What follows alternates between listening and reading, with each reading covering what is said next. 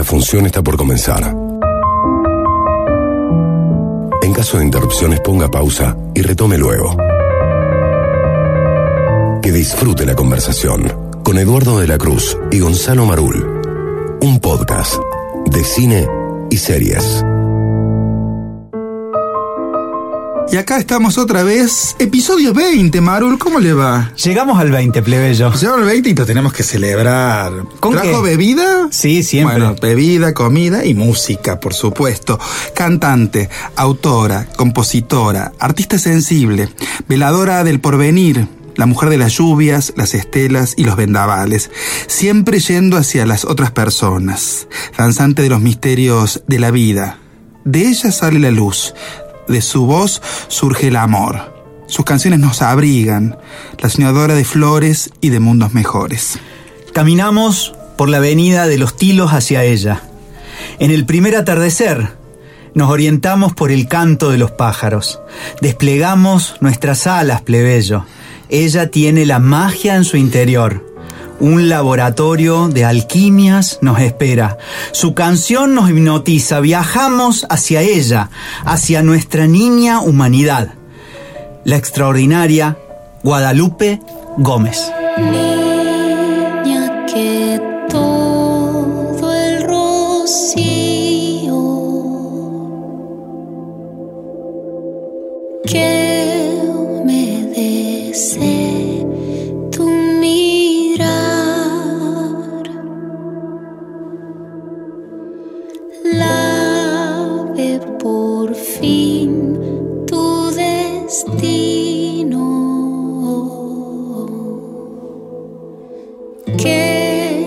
Que es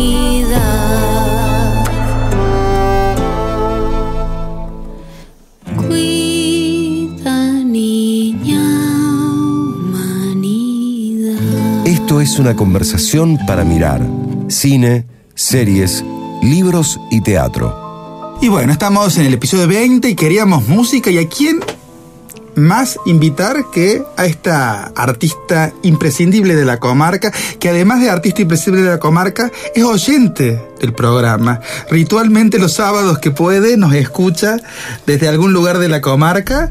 ¿Cómo estás, Guada Gómez? Muy feliz de estar de este lado. Claro que sí, están los sábados a la noche en la cocina de Barrio Observatorio, eh, acompañando siempre con algún vinito, con alguna cosita así este, nocturna.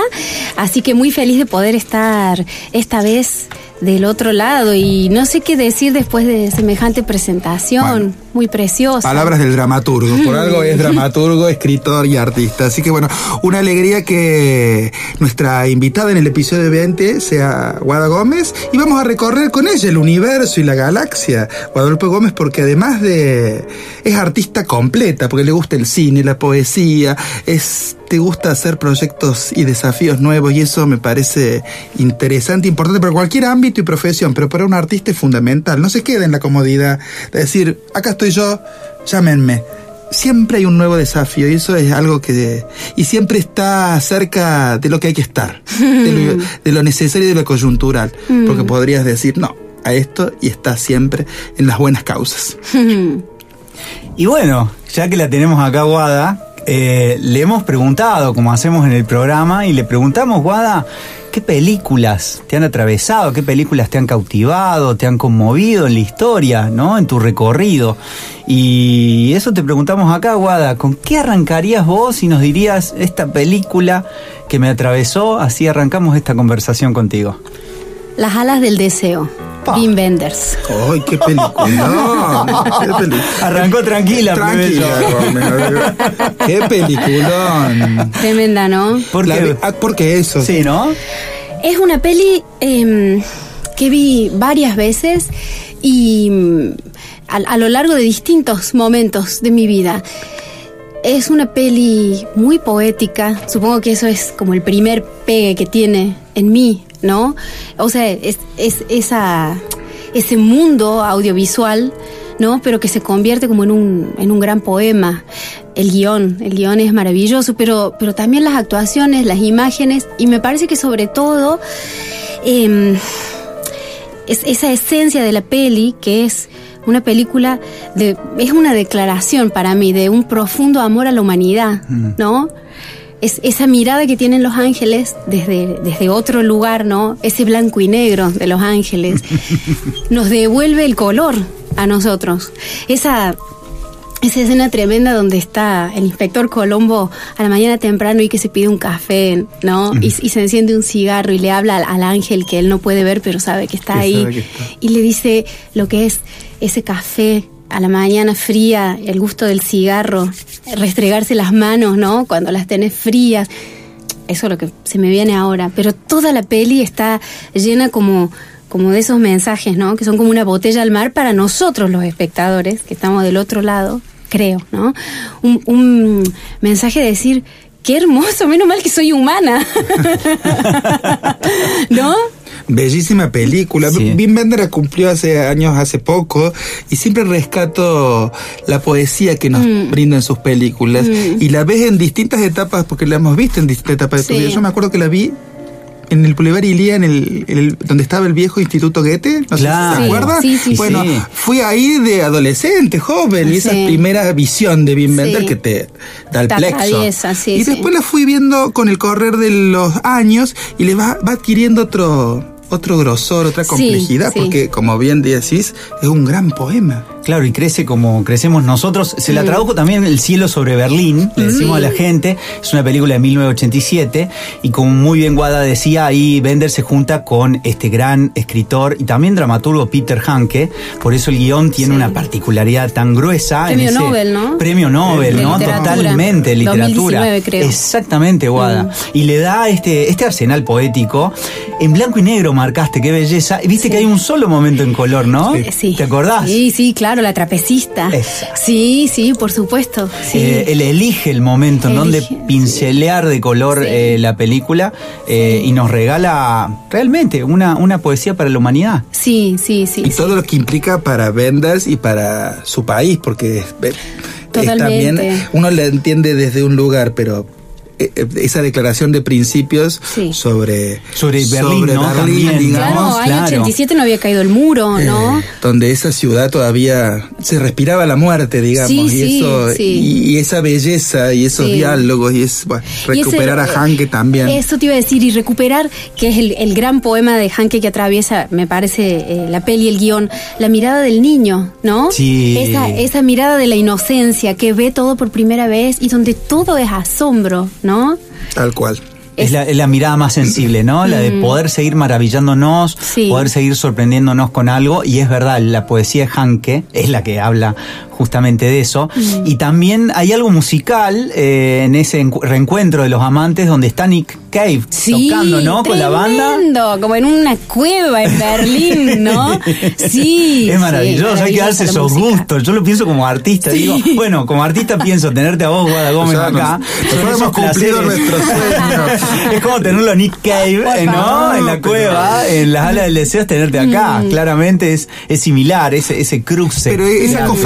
De, de voluntades de artistas para, para un mensaje sumamente interesante. Sí. Y como es el, el arte, ¿no? Es eh, trasciende tiempos y fronteras, ¿no es cierto? Y llegan, y le puede llegar dentro de unos años a alguien Sí, que sí. recién está empezando a mirar cine, Sí. y eso es maravilloso. Y, y Guada, me decías que también sin darte cuenta de Benders has seguido viendo películas, pero sin saber que eran de él. Sí, sí, sí. Mis favoritas son de él y después sé que son de él, ¿viste? sí, sí. Las otras dos así muy amadas y que me marcaron tremendamente es, eh, bueno, Pina, ¿no? Ese documental que él hace sobre, sobre Pina Sobre Pina Bausch. Este, bueno, ahí también, ¿no? Ahí toma la danza. eh, para, para, para hacer una peli. Es, eh, Wim Wenders es un artista también, ¿no? Que nunca se queda en la comodidad. Eh, incluso, no sé, me, me- me parece haber leído que, que la peli está en 3D y que es la primera vez, porque no, no me acuerdo de qué año Sí, es, sí, que es la en 3D. primera vez que se hace una peli de esas características en 3D. Era la primera vez, exactamente. Eh, Una cosa eh, que- Único. eh, claro, única. Entonces yo, yo me acuerdo de haberla ido a ver al, al- cuando se estrenó al showcase de Villa Cabrera. Eh, que me acuerdo que, que fuimos este con Julio, con Rubén Gutiérrez, otro actor que vos lo conocés. El Gonza. querido Rubén. Sí, la maga. Y La después lo- maga. las otras espectadoras eran mis tías, que yo no sabía que iban a ir, y nadie más. Éramos los únicos que estábamos viendo la película. Lo único en 3D. Era, era una obra de teatro. Sí, total. ese- ese- Pero claro, me lo imagino a Benders tratando de decir, bueno, ¿cómo yo puedo transmitir la inmensidad de esta Sí. mujer y la inmensidad de la danza? Y bueno, se le ocurrió eh, la, la tecnología 3D para tratar de dar un poco de volumen, ¿no? Sí, claro, y, y verdaderamente una está ahí, ¿no? Digo, como, como, Sí. como espectadora, estás en, en medio de la danza, en medio de, del- de lo material. Además es una película, bueno, con unas imágenes que son, también son un poema, ¿no? Son de una belleza restallante y también eh, Pina, ¿no? O sea, la historia de Pina, es ella como artista, sus obras. Bueno, es también un, un legado así como para el cofre de los tesoros de la humanidad, ¿no? Otra carta de amor también. de Otra carta de amor, sí, sí, sí. Y alguien que no se queda también en la comodidad porque experimenta. Claro. Recordemos que cuando va a filmar eh, Pina estaba emergiendo esta tecnología. Mm. Exacto. Y me parece que la toma a su favor, digamos, viste que siempre no querés lo nuevo. Sí. Y lo toma a su favor y considera que esto tiene que ser visto. Bueno, ¿te acordás cuando fue, a Cuba a filmar el Buenavista Social Club? También, no, no. ¿Qué, Bien. qué tipo? Compartimos amor por Benders porque. Sí, una mirada, eh, ¿no? Para saber ver y contar, ¿no? Claro, ¿quién iba a ir a recuperar a estos músicos? No. ¿Cómo los vio? ¿Cómo, cómo la vio? Sí, Eso es importante. Sí. Y que no te quedas eh, solamente en lo cinematográfico, sino que expandes Claro. esas fronteras. Que creo que también es un su mensaje como artista, ¿no es cierto? Hoy estamos tan eh, especializados o en. Sí. Bueno, yo hago música de este estilo y de ca- de característica. Y no me puedo juntar con el otro. cercados, ¿no? Eh, claro. Sí, sí. Él abre la- los horizontes Sí. y Bueno. suma. Creo que eso siempre va a sumar. eh, eh, a vos que te gusta eh, que yo cite filósofos, Deleuze decía, el arte comienza cuando se ensanche el horizonte, ¿no? Esto que estás hablando, eh, plebeyo. Y Bender co- es contemporáneo a otro a otro que nos gusta mucho, que es Herzog. Herzog. Claro. Este- este Muchachos que no. Herzog. Ah. Este ama Herzog. Y Herzog tiene, a diferencia Sí. de Benders, esa locura Sí, sí, sí, sí, sí. absoluta, pero que también, ahora mientras hablaban del 3D, me acordaba que Herzog también lo experimentó de alguna manera. Y siempre están buscando esos nuevos Y ese desafíos. barco en el Amazonas Bueno, que mete ahí. el otro. Está como Claro, un- creo que también hay que tener un poco de locura Claro. y de eh, de animarse a algo que por eso Sí, lo sí. rescataba, porque hoy todos están en esa comodidad, bueno, Sí. es hasta acá nomás, creo que la pandemia nos puede también servir para esos nuevos desafíos. Y bueno, estos, estos alemanes lo han hecho de, de alguna manera y Benders lo que fue haciendo, dijiste el cofre de el cofre de recuerdos o tesoros, fue, fue recorriendo el mundo y tomando cosas que quedan para el patrimonio de la humanidad. Claro, sí, Y- sí, más y lo vale. podés ver, Sí. Absolutamente. Sí. con los cubanos. Eh, Sí. ¿Y qué otra cosa, Guadita, te, te ha Eh, atravesado? ¿Qué otra película? Bueno, y de Benders también eh, La sal de la tierra, ¿no? Ah, de Sebastián Salgado. Fíjate, se va a Brasil. que se va a Brasil y a contar la historia ¿no? de un fotógrafo que ha retratado, como él mismo dice, el corazón de la oscuridad, porque Mm. Sebastián Salgado ha estado en el corazón de la oscuridad. eh, y también ha sabido volver de esa tiniebla, ¿no? Y volver a, a mirar las luces de la, de la humanidad. eh, y volver a contar historias de luces en las sombras, ¿no? Es una historia, la de la sal de la tierra, que, que a mí también me conmovió profundamente y recién le contaba a Gonza antes de entrar, la, la he recomendado tanto, como una prescri- viste así la doctora, Prescripción vaya a ver la, La doctora de la Gómez. tierra, dice. La doctora Guada. Vayan a ver, porque verdaderamente Me voy, claro. es una película eh, para conectar, pero profundamente eh, con las luces, ¿no? De, de- de alguien que, bueno, justamente ha fotografiado lo peor y aún así sigue eh, como enamorado, ¿no? Lo que decíamos el otro día con Pasolini, ¿no es cierto? Mm. Retratar, sacar de lo peor belleza. Claro. O un Fabio. Total. También me acuerdo, Claro. ¿no es cierto? Se encuentra por allí. Lo mejor es verlo en cines, Sí. al este documental, pero uno si va navegando aguas profundas, porque eres el navegador de aguas profundas Sí. y un gran pirata. Sí. Mm. No vive en Alberdi, pero es un gran pirata. Se consigue este documental. Entonces, para que la amigo gente- nuestro. Exactamente. para, pero se consigue porque además Sí. ingresas a partir de Venders en la, la fotografía de, De Salgado, que, es, que es una experiencia que hay que pasar en algún momento de la vida, ¿no es cierto? Bueno, la, la entrada de Belgrano el otro día fue una de las grandes películas. nada que ver, le pegaba un giro, nada que ver. Pero fue un peliculón entrada, Peliculón, extraordinaria. sí, en ese clásico. Eh, Guadita, perdón, que haya No, hecho paréntesis. Belgrano. No, Pero, no, yo ah, canté vos- la vos cancha, estado Gonza, de cantando. No tal pie, no soy Por tan favor. deportista, pero La señora ha abierto, ha abierto partidos. Y por eso le- Y le- le es maravilloso. Y más allá de las Corazón ideologías pirata. deportivas, lo que tienen los, la gente de Belgrano es que cada vez hacen mejores aperturas, ¿sí? Sí, Es- sí. Lo que es estar alegre y feliz, ¿no es Sí, cierto? Y tener sí. también ganas de, de innovar. Bueno, Sí. tienen, tienen luz un poco como lo que hablábamos con, con Guada, las películas que Mm. Guada elige, ¿no? Eh, ¿Alguna otra Guada? Eh, el festín de Babette. Dinamarca. Dinamarca, basado Sí. en, es- en ese cuento o novel de otra de mis ídolas, Isaac Dinés en Karen Blixen. Claro, ¿no? Que, que, que, que es nombre y seudónimo. A veces la gente porque- confunde. Claro, exactamente, porque viste que ella es Karen Blixen, su Es- nombre, pero se pone de ese Isaac Dinesen como para, bueno, un poco dibujarla, poder contar algunas cosas. este Y es- ese cuento es, es tan precioso de ella y la peli. Y, y recordanos cómo era el cuento, que, que un poco llegaba... un- Son dos hermanas que Claro. están ¿no? en un lugar en, en Dinamarca, dos hermanas viejitas. Muy conservadoras, Muy conservadoras. religiosas. Sí, su padre ha sido como una especie de pastor que ha, ha creado como una, no sé, como, como una iglesia eh, protestante en ese pequeño pueblo. Sí. Y ya que son todos muy viejitos y llega una cocinera de Francia que es Babette. Que la joven ver. La joven claro. Babette, buscando refugio, ellas le dan trabajo. eh, y en un momento Babette se gana la lotería.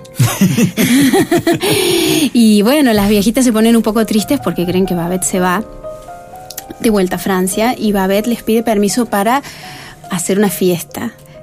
Qué y fiesta, Tete. es Qué la fiesta, fiesta, de Qué fiesta Babel. gastronómica hace Babel, ¿no? Sí, De y esa, esa es la excusa, ¿no? Sí. Para, para contar una historia también muy tierna. Muy tierna, muy luminosa, porque insisto con esto, ¿no? Las alas del deseo, que hay luz por un lado, Claro. eh, el fotógrafo, bueno, todo lo de Benders también, iluminar ciertos sectores, y acá hay una luminosidad de la ternura Sí. también en lo que pasa, y de los sentidos. Y de los sentidos. Y una fiesta de los sentidos, ¿no? sí. De todos. Sí, Ese cine, ese cine que no lo vemos tan habitual ahora, salvo algunos directores y Mm. demás, pero la vi en el, en el, en el Cine Club de la 27 de abril. A Mirá. la fiesta de Bueno, yo le recordaba recién, que hay- claro. y en las primeras butacas, no sé si han ido eh, para abajo, es como un teatro abajo, y vos te sentás en la primera y lo ves en profundidad. Sí. Maravilla No, de claro. experiencia. Experiencia. Experiencia, pues estás como dentro de la película. Yo me acordaba recién del cocinero, el ladrón, la mujer y su amante, ¿no? Te Estas- de comer todo, ¿no? fiestas Cuando la sensoriales. ves. Sí, hasta, hasta, hasta lo último. Claro. No, y en un punto los deseos, los placeres Sí. y esa celebración de la vida. claro. Que es también eh, est- esta peli, digamos. Es- esta Sí, peli está buena. y, y tiene algo la fiesta de Babel que a mí siempre como que también eh, personalmente me conmovió mucho. Este, se la vamos a spoilear a la gente, pero igual vayan a verla porque el argumento es una excusa para, para emocionarse y para, qué sé yo, y para asistir a, a- a ese banquete, ¿no? Pero bueno, Babette se gasta toda la plata que se gana en la lotería en ese, en ese banquete. Y, y entonces, este, una de las viejitas le dice, pero Babette, ahora, ahora vos sos pobre. Eh, y Babette le dice que es una eximia cocinera y que les ha regalado una de las noches más felices de su vida a ese grupo de viejitos en ese pueblo perdido en el fin del mundo. Les dice Babette, un artista nunca es pobre. No, Bueno, Porque un artista hace feliz a la gente. Es- ese es el símbolo de la película. Maravilloso. Extraordinaria. Guada, Guada, qué, qué bárbaro lo que nos has traído. Tenemos que cerrar este bloque, pero vos tenías una peli más que la podemos nombrar, simplemente para recordarla eh, muy, Ah, muy por encima, sí, porque también es otra, sí. otra que nos marcó mucho en la El generación. marido de la peluquera. El marido, Patrick Lecon. ¿Te acordás, Otra- Plebeyo? ¿No? ¡Qué película! No, no, las películas que nos trajo acá la Guada. Las películas que trajo era pasaba esto, que te la recomendaba a alguien que querías mucho y que admirabas y te, te decía, tenés que ir a verla como prescripción médica. Exacto. Y el marido de la peluquera me recuerda. Me acuerdo del videoclub de Arguello Pit, porque Sí. estaba en ese videoclub. Bueno, yo al día de hoy voy a una peluquería, me tocan un poco la cabeza, el pelo y ya me siento el niño del marido de la peluquera, ¿no? sí, Enamorado de esas muy- manos. muy hermosa, Es, sí. es muy bella, muy triste Muy también. triste, muy, triste. Es la única de todas las que yo te dije que vi una sola vez. Claro. ¿No la vería de nuevo? No. No, no, no, no. Mis, pero la hacen. pero la recomendamos, recomiendo. la recomendamos. Sí, sí. Recomendamos, Sí, claro. como otra, ponerle que no te mencioné, Adiós a Las Vegas. Otra, Oh, otra de mi un favo, cachetazo. que no vería de nuevo ni loca. Claro, claro. Pero bueno, una, un soundtrack, la peli tiene maravilloso y la historia de amor, una de las más lindas y más tristes del mundo, como el marido de la peluquera, ¿no? Totalmente. Sí. Gran Bueno. director Patrice Lecon, Gran. que hemos olvidado, pero El marido de la peluquera fue la película que nos lo trajo hasta aquí, pero hay películas que son, son bastante interesantes, lo hemos olvidado y Adiós a Las Vegas también. Mm. Bueno, ¿la seguimos? Lectura en altavoz. El temblor que la voz le imprime a la letra. Dice, ya no hay nada que temer. Si cosas tan frágiles como el olor de la tierra mojada permanecen y hasta crecen en medio de la tormenta, es porque lo invisible está salvo de la prepotencia. Claudia Massim.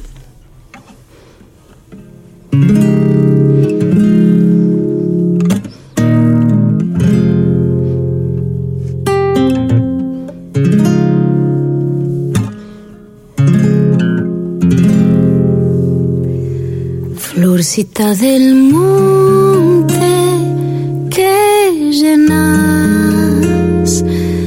color los ojos de quien va pasando por ahí queriéndose encontrar. Pajarito libre que cantas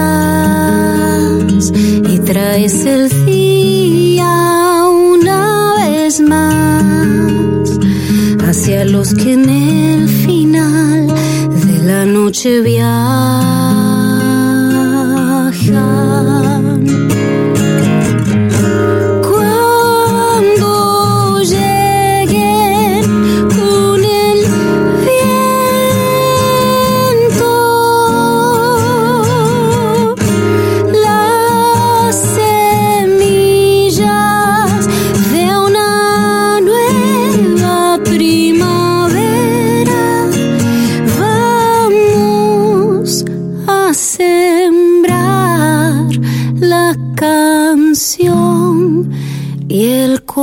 Color en el pecho de esta tierra.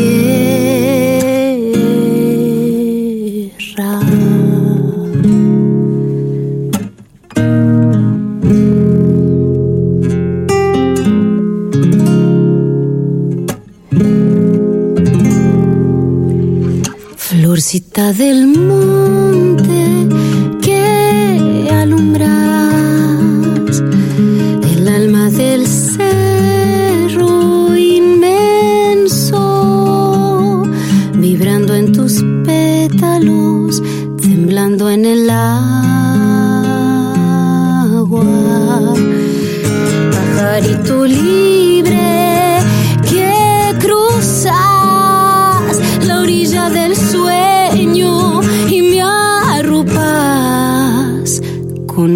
de luna y sol, meciendo mi corazón.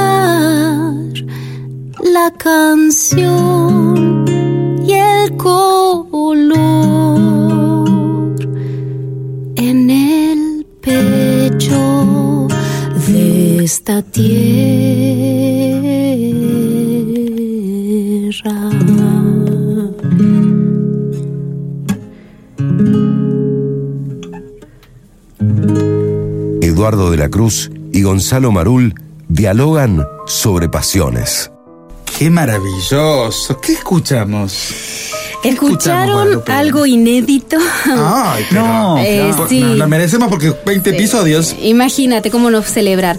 Esta canción es la que le da nombre al disco nuevo que estamos grabando y se llama Flor del Monte. Es una maravilla. Una belleza. Un aire de samba. Ese disquito ya va a salir. Tiene. Tiene fecha, o- fecha. O, se está macerando. Está, está muy cerca. Es posible que si no es a fin de año, sea a principio del 2023, pero ya está como bastante próximo a ver la luz. Bueno, hermosísima canción. No, tremendo el regalo que nos hiciste. Además, yo, yo habíamos hablado del marido de la peluquera, del, del Mm. pelo, y yo te escuchaba y dije, no sé cómo sigo. No sé cómo sigo ahora el programa. Las canciones de la muchacha y sus versiones podrían ir muy bien en bandas sonoras de cine y de televisión. Por ¿sí? supuesto. Así que los que nos estén escuchando sepan que acá hay alguien, porque además amas el cine y la televisión, Sí. entonces no, no es tan eh, loco el pedido. ¿Nunca te llegó una propuesta así? ¿De, un tema tuyo que ingrese en alguna serie o en alguna película? No, no, no, no. Bueno, hay que convocar ya mismo. La verdad que, que no, hasta, no hasta ahora. No, ahora Bueno, van a una llegar. obra de teatro. También. Bueno. ¿Por qué no? ¿Has hecho teatro o no? No, sí hice un- una cosita muy pequeñita de cine el año pasado, Ah. una peli que se va a estrenar próximamente en Córdoba, se estrenó ahora en, en Francia de la Maru, Aparicio, que Ah, es mi de gran amiga. La claro. nueva de Aparicio. La nueva Claro. peli de la Maru, tengo una cosita así pequeñita ahí en la... ¿Qué fue el Festival de Marsella? Pues Exacto, desde Marsella, y ahí están, So- eh, de sobre, las nubes, eh, sobre- sobre las nubes. Sobre las nubes. ¿Está Eva Bianco? Está la Sí. Eva, está el Carlito Posentini, Sí. está el Pablo Limarsi. imágenes, es, Es muy preciosa. Lo que cuenta ella de la película es maravillosa. Sí. Hay gente que ya la vio. ¿Vos, no la viste en el Cine Club? En No, ese- yo no pude ir cuando yo, yo no la he visto al eh, final, he visto algunas escenas, Ajá. este, sí. Muestra una Córdoba que creo que nos vamos a sorprender. Bueno, ahí vamos a tener que estar en ese estreno. Sí. Que nos inviten a todos. Lo conseguimos. Maru, si estás. Bueno, escuchando. ya estás, entonces, un- que hacías como un pinino de actriz. Ah, sí, sí, me encantó. Le dije a la Maru, quiero esto siempre. ¿Y te gusta? me encanta, me encantó. Ay, cuando- porque él es de elencos grandes, ahora Sí. está por estrenar. No, pero no, cine, no, pero de cine. Ah, de dirigime, cine, bueno, Marul, dirigime, claro. Eso se anima todo. Teatro, música, poesía, todo junto ahí, la guada. Bueno, la tele te gusta, la Sí, sí. televisión. Sos de ver series. Eh, Y mira, ¿Qué ves más? en la desde que ha llegado la maternidad a mi vida tengo un poco vedado. El televisor se enciende solo para los dibujitos. Es difícil llegar. ¿Y los veas los dibujitos o no? Yo, ¿Sí, sí, a No veces te queda sí, a otra. sí, me tienen seca. O sea, antes de ser madre me encantaba, me veía todas las pelis de Miyazaki, que es esa cosa media infantiloide que uno tiene. Pero ahora la verdad es que veo un dibujito y me da como una alergia. Pero mm, eh, he sido toda la vida muy consumidora de telenovelas. Ay, qué bueno. Sí, eh, toda la vida amé ver telenovelas. Series poco, veo también por esto que la serie te pide una continuidad y no la tengo frente al ¿Y televisor. telenovelas que has visto? ¿Qué, ¿Sos fan de cuál? A todas. Mira, yo me acuerdo. mi- A ver, vamos. desde la primera que veía con mi mamá la siesta, que no me acuerdo el nombre, pero sí me acuerdo la canción, una, una argentina, eh, que era un tema de Sergio Denis. Dame luz. Ese tema era el tema de la novela. Después La extraña dama. Por supuesto. La extraña dama. Novelón. Novelón. ¿La vimos todos? ¿Maru, la viste vos? sí, Sor sí, sí, sí. Paulina. Estoy pensando en la de Dame Luz porque creo que también la vi. ¿La viste? Ay, no me acuerdo, acuerdo, no me acuerdo quién eran los protagonistas. Bueno, sí, sí. Sor Andrea del Boca, Paulina, la peor villana de, de la historia, la más mala del mundo. El otro día estaba escuchando, dama. estaba viendo un, el programa de Lalo Mira, Encuentro en el Sí. Estudio, estaba Valeria Lynch, que no Cantó. sabía que era la autora de la, de la, de la, De la de la extraña. Canción, que es un Ay, hit por Dios, supuesto, sí. pero pensé que había una autora y ella contó cómo Romay la llama, le da el script de lo que tenía pensado, no se había empezado a filmar y mira lo, lo interesante de la creación Sí. casi colectiva. Se junta y ella empieza a, a subrayar algunas frases de ese Ah, script y de lo que era la sinopsis vos. argumental y sale esto. Sale el temazo. ¿Cómo Que ella temazo? cuenta que eh, Soy esa extraña dama. Con la voz de Valeria, ¿no? Claro. Que está dispuesta a vencer. Y era un, un bueno, vibrato, una qué- cosa. qué lujo, ese Sí, esto, esto puede pasar, ¿no? Qué lujo por eso. un tema de telenovela y la Te guada lo la radio, la magia de la radio.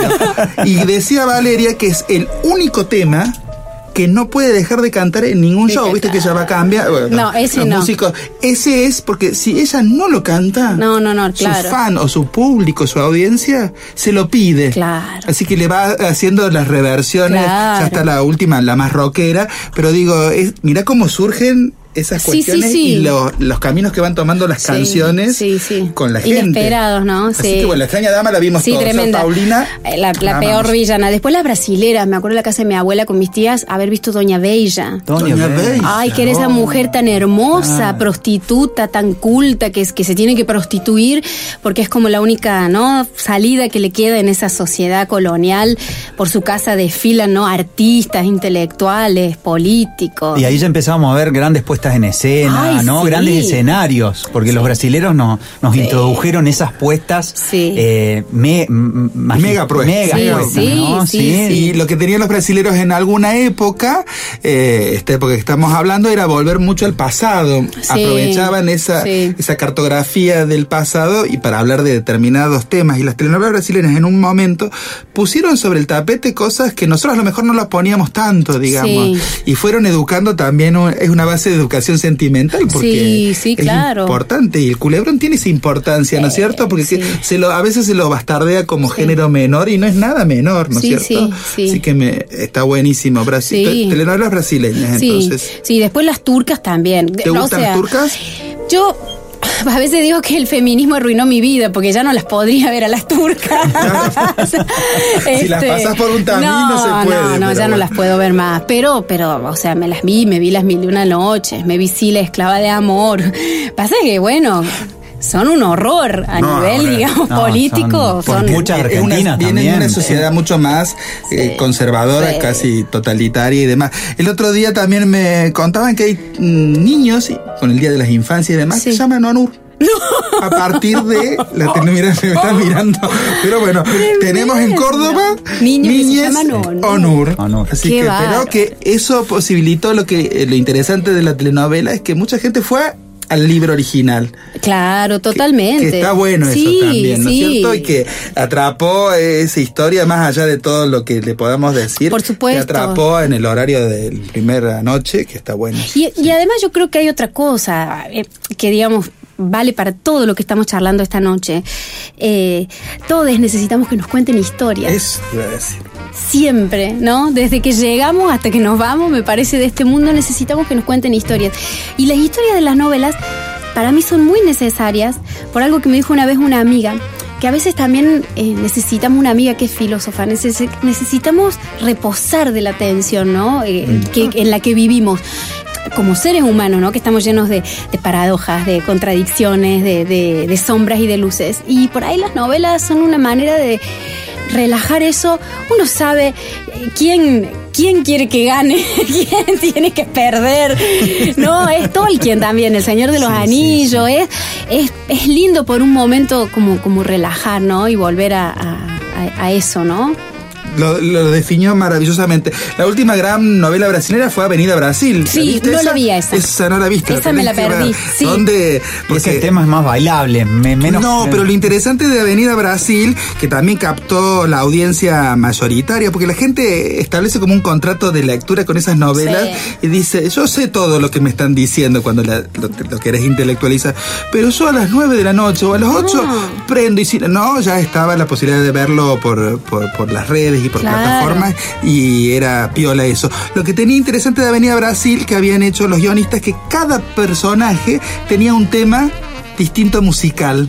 Ah, Entonces, qué lindo. o cada pareja, ¿viste? Claro. cuando te- tenés Su esas obras leitmotiv, corales, entonces cada pareja tenía, al- cuando entraba en acción, Sí. un temita. Y estaba lo más granado de la música brasilera, que para un músico en Brasil, pasar que tu tema esté en una telenovela también es una apertura muy Total. interesante. Y en, en Brasil eso ha sido desde siempre Desde una plataforma siempre. de lanzamiento para desde Tom Jobim, Marisa Monchi, Adriana Calcañoto, han sido cortes de, de- de novelas y Es son hermoso. unas músicas preciosísimas. Tenemos que hacer un ¿no? viaje a Brasil, plebe. Tenemos que Tendríamos viajar a ir. Brasil y le vamos a traer, le podemos traer. Y le pedimos unos audios te vamos a pedir. seguro. Nosotros somos de viajar, así que. Sí, encantadísima. Nadie se negaría eh, a un viaje a Brasil. Qué lindo estuvo el cumpleaños de los 80 años de Caetano, ¿lo viste?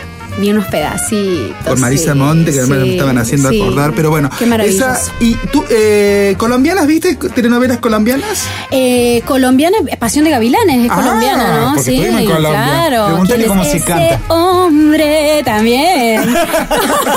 Ella lo canta mejor que yo. Porque, ¿Vos das clases de canto también o no has Ah, dado? sí, sí, Porque sí. La gran te lo voy a mandar. Porque cuando viajamos a Colombia, Oso intentó cantarlo.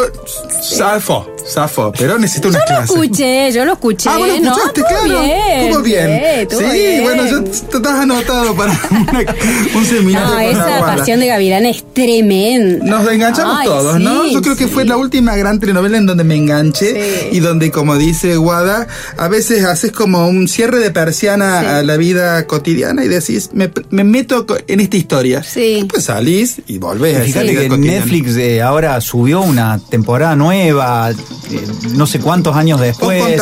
Lo hablamos y bueno, Y, eh, si, si bien la calidad ha bajado y todo, está en número uno de la vistas gente va y la en busca. toda Latinoamérica. Está la en una de, la- una de las más vistas. Igual que eh, Café con aroma de mujer, las dos, las dos que volvieron ya con otras miradas, con Sí, otros sí. guiones. ¿Viste Café con aroma de mujeres? La, La- vi- la nueva no, vi la otra, Esa la, era la linda. original, sí. Esa ya estaba sí. empoderada. la- Sí, la, sí. historia. Los colombianos tienen esas cosas de también poner en el Sí. tapete ciertos temas que a cosas. veces. O los brasileros, los ¿no? brasileros. También. Así que bueno.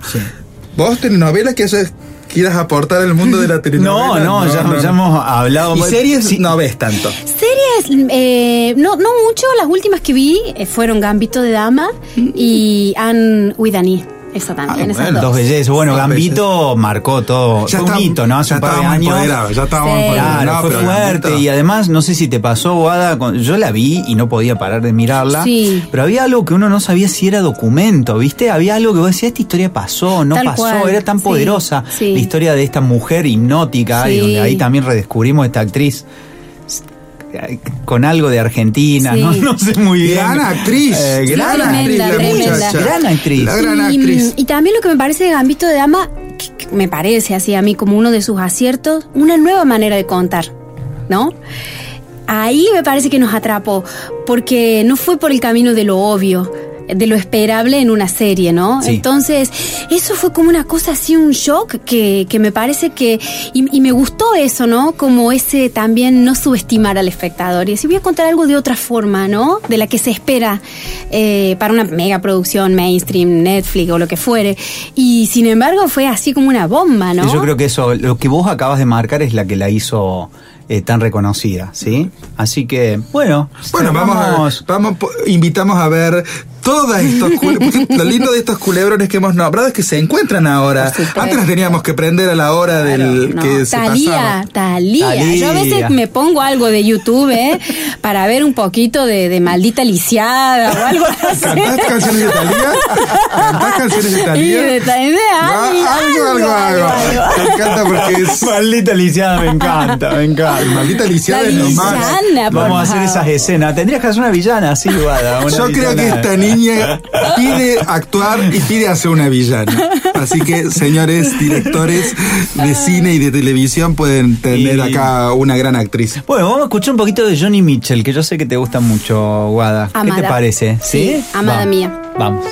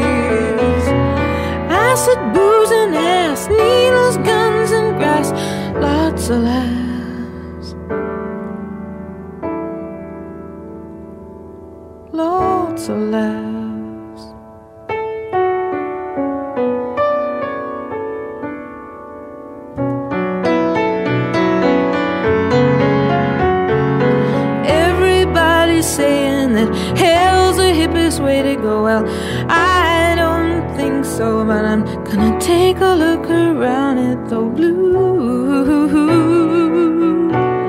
I love you.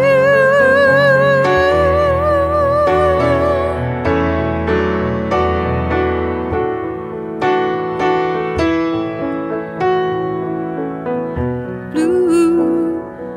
Here is a shell for you. Inside you'll hear a sigh, foggy lullaby.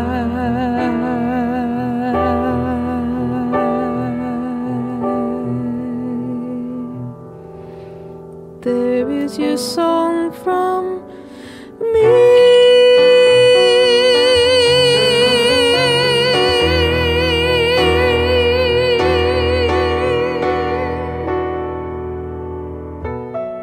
Bueno, ¿qué es Johnny Mitchell para vos que acabamos de escuchar?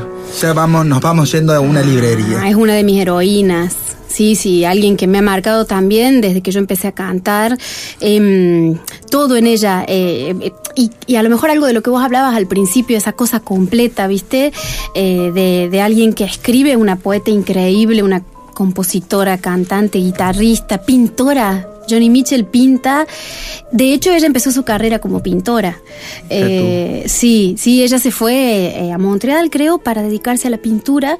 Y como cantaba, unos amigos le dijeron, pero bueno, anda a cantar en los bares. Pero fue algo medio como de de sopetón así medio sin querer que ella termina siendo quien es y ha sido siempre como un faro para mí Qué bueno, qué lindo. Hay que escucharla. Hay que pasarla más por la radio. sí digo. totalmente no es tan conocido el trabajo de ella Porque hay nuevas acá. generaciones que tal vez pueden acceder a, a ella Sí. y está como, como interesante.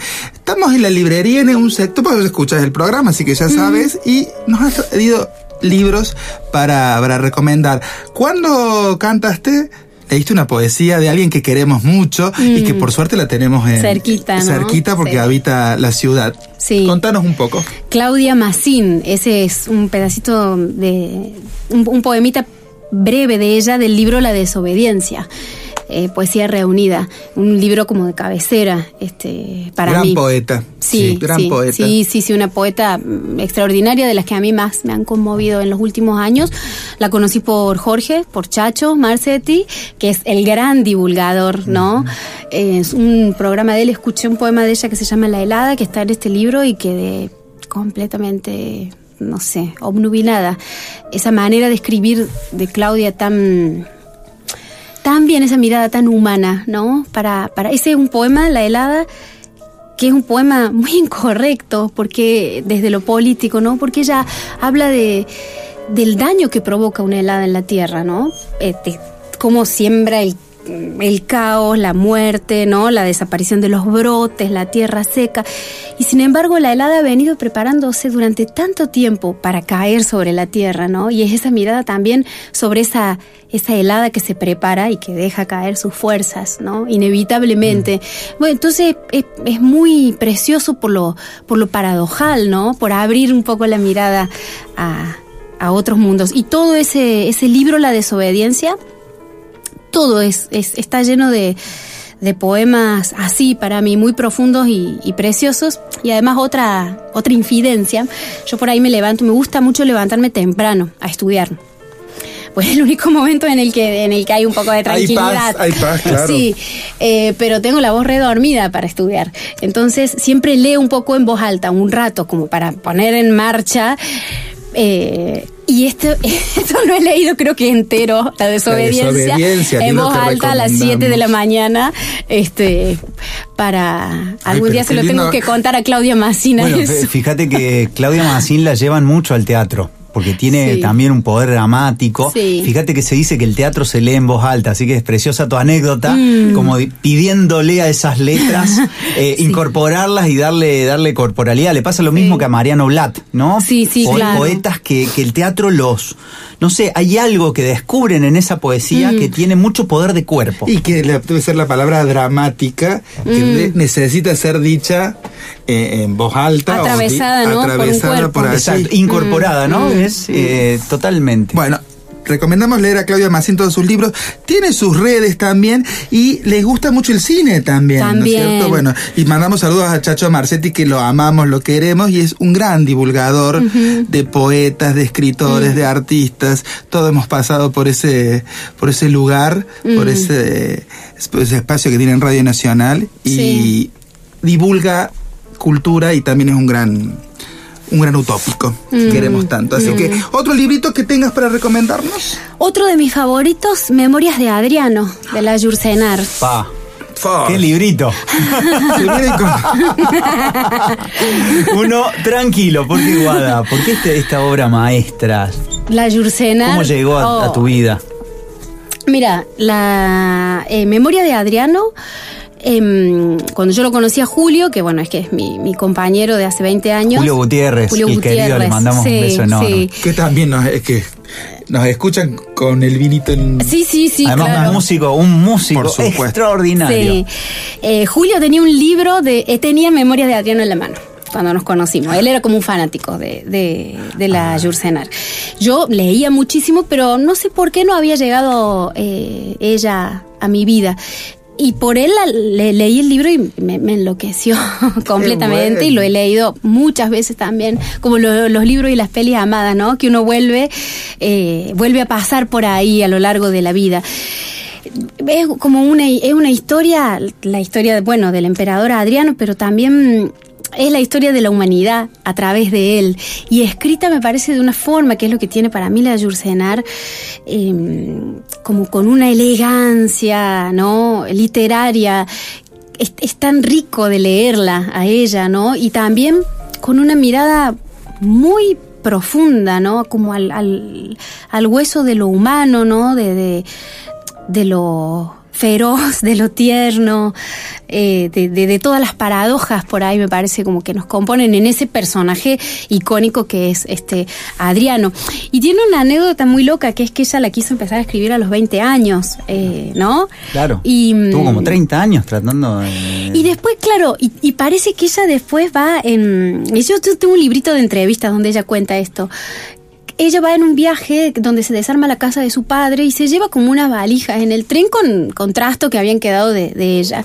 Y se le cae una valija en la cabeza en el tren y ahí se abre y está en el manuscrito eh, que ella había empezado a escribir de Adriano. Pero ella ya tiene 40 ahí, ¿no? Mira. Bueno, eso lo terminé de escribir en el, creo, no sé, 50, 51. Sí, después de la guerra. Eh, después de la guerra, Sí. es, es, decimos también, es un gran monólogo, un Sí. gran, tremendo, complejo, como vos decís, Guada. Sí. Esa complejidad hace que volvamos. Sí, y sí. siempre es rico, siempre en la vuelta es rico esa mirada sobre la humanidad, ese recorrido histórico, pero también una mirada sobre la escritura. Ella misma Sí. reflexiona Sí. sobre la propia escritura en Sí. esta novela tremenda, también muy, muy querida por la gente de teatro, Mm. porque esta, este, esta actitud monologal Sí. ¿no? te lleva enseguida a decir, wow, ¿cómo podemos llevar ¿Y se esta hizo? palabra? Y se ha intentado muchas veces, ¿no? Pero es tan tan inmensa Claro, que es claro. difícil Sí. ah, eh, terminar de incorporar, Sí. ¿no? Claro. Tanta, ta- tanto recorrido humano Sí, sí. que hay en la novela. Claro, claro, totalmente. Bellísima, bellísima Mm. recomendación que decimos vuelvan, ¿no? A veces estamos siempre buscando la novedad y cuando uno recupera No, yo creo que- este libro Mm. del cofre, eh, mucha gente, ahora, eh, por ejemplo, eh, tengo una sobrina de 12 Mm. años que está muy prendida en la lectura y vos decís, bueno, están con todas esas novelas adolescentes. Vos Sí. decís, de acá a unos años más, este tipo de libros, digo, ya en su adolescencia está bueno también eh, que lleguen a manos de lectores jóvenes porque se Sí. cambian la vida. Y porque Sí. además los libros llegan en un momento determinado. La historia de, co- de cómo conoces este libro es maravillosa y está bueno volver una y otra vez. Sí. Uno también va cambiando Sí, sí, sí. de miradas y Sí. está, está piola. Está, a veces eh, queremos ir con la novela, lo último de lo último de lo último, que está bien, Sí. y porque hay cosas interesantes, pero también está bueno ir a los clásicos. Sí. ¿Algún otro librito más que tengas? Me llevo estos, pero eh, el libro de la Massín me lo llevo yo acá al Verdi. Eh, Memoria de Adriano y alguno más. Traje otra de mis escritoras así favoritas que es Alice Munro. De ella, la novela La vida de las mujeres, ¿no? Porque bueno, pues yo como que soy muy fan de las novelas. Sus libros de cuentos también me Sí. encantan y son, son maravillosos. Pero bueno, me parece que es eh, la, La vida de las mujeres es un libro en el que vale la pena eh, sumergirse, ¿no? Es como una novela un poco autobiográfica de ella, pero sobre todo lo que a mí me, me mata de Alice Munro es como la mirada de ella, ¿no? Parecida a Joan Didion, que la descubrí ahora hace poco por la Cami, que me la recomendó, son esas miradas como femeninas, si se quiere, que van muy al hueso, a, los lugares, por ahí lo opuesto de la Yurcenar, ¿no? Que en ese sentido es como más borgiana, me parece, ¿no? Más de ver como la inmensidad, una cosa como más grande. Y estas van como a lo, a lo ínfimo, a lo cotidiano, a lo doméstico, pero, pero son capaces de ver el Aleph también ahí, ¿no? Claro, la belleza de lo cotidiano. Así que estás con la Joan Didion empezando. Mm. Sí, sí, sí. Me vi el documental que hay, el centro sede. La amiga Sosa Villada es buena recomendadora Mm, también. sí, es buena, es buena también, sí. Así que bueno. Bueno, nos llevamos. Yo me llevo el librito de la Masi. Nos Lo voy a llevamos- tener que buscar en Yo me llevo el de Munro, me gustó. ¿Vos te llevas Sí, Munro? Bueno, bárbaro. Y, y vamos a escuchar un poquito de Ellis y Tom, que sé que te gusta mucho. También, Ali Regina ¿verdad? es mi cantante favorita en el mundo. Bueno, vamos con eso.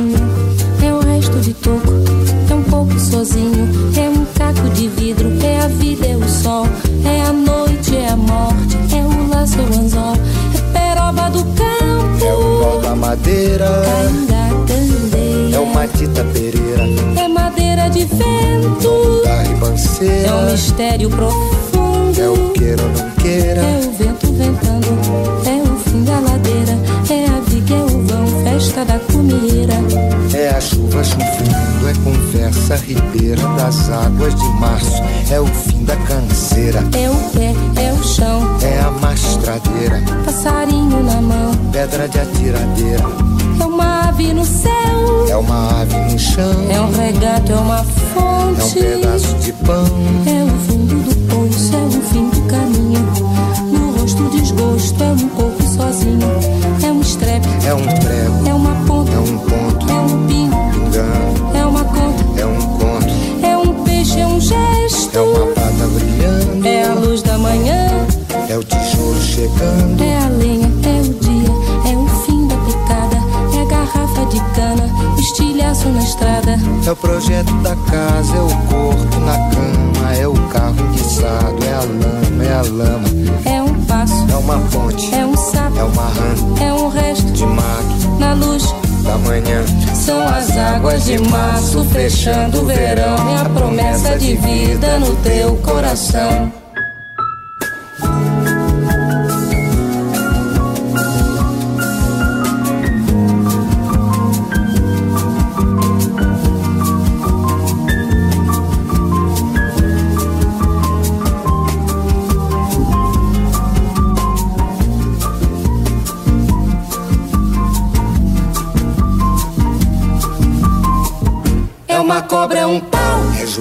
É José é um espinho, na mão, é um corte, no pé.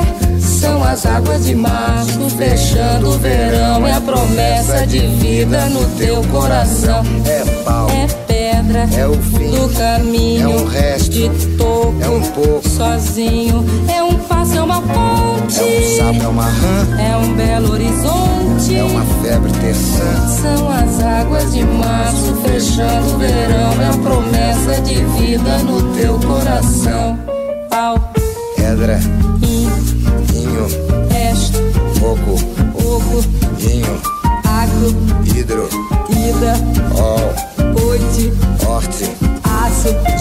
São as águas de março fechando o verão. É a promessa de vida no teu coração.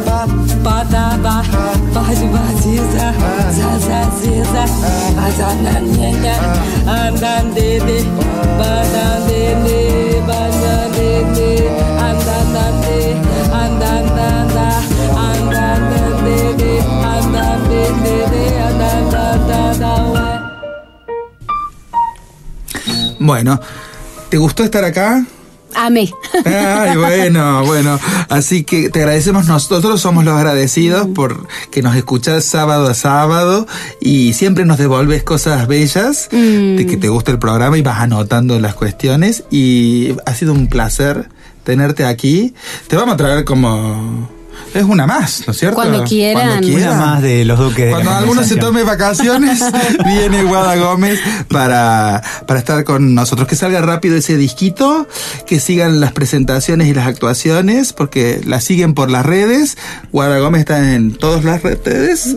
Así que bueno, ahí están para, para pasar la, eh, tener la experiencia de escucharla en vivo, que es maravilloso. Y bueno, Guada, ha sido un viaje muy especial, un viaje hacia otra dimensión. Guadalupe Gómez se conmueve y nos conmueve, nos regala el misterio de la belleza, nos hace sostener nuestra fe en la humanidad. Su alma de diamante nos transforma la mirada, nos hace bien, nos impulsa a continuar la incansable búsqueda y a creer.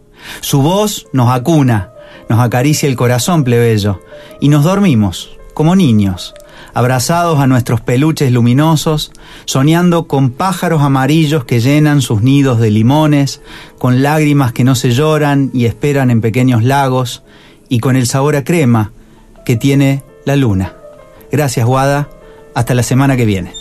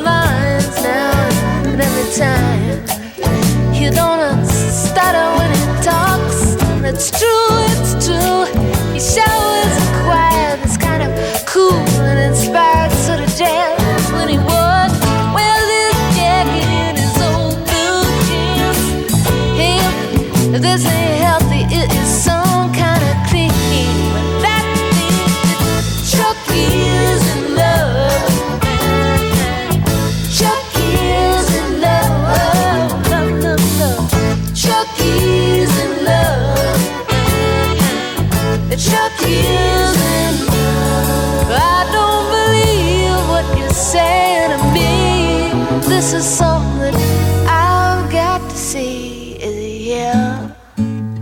I look in the pool hall. Well, is he here? I look in the drugstore.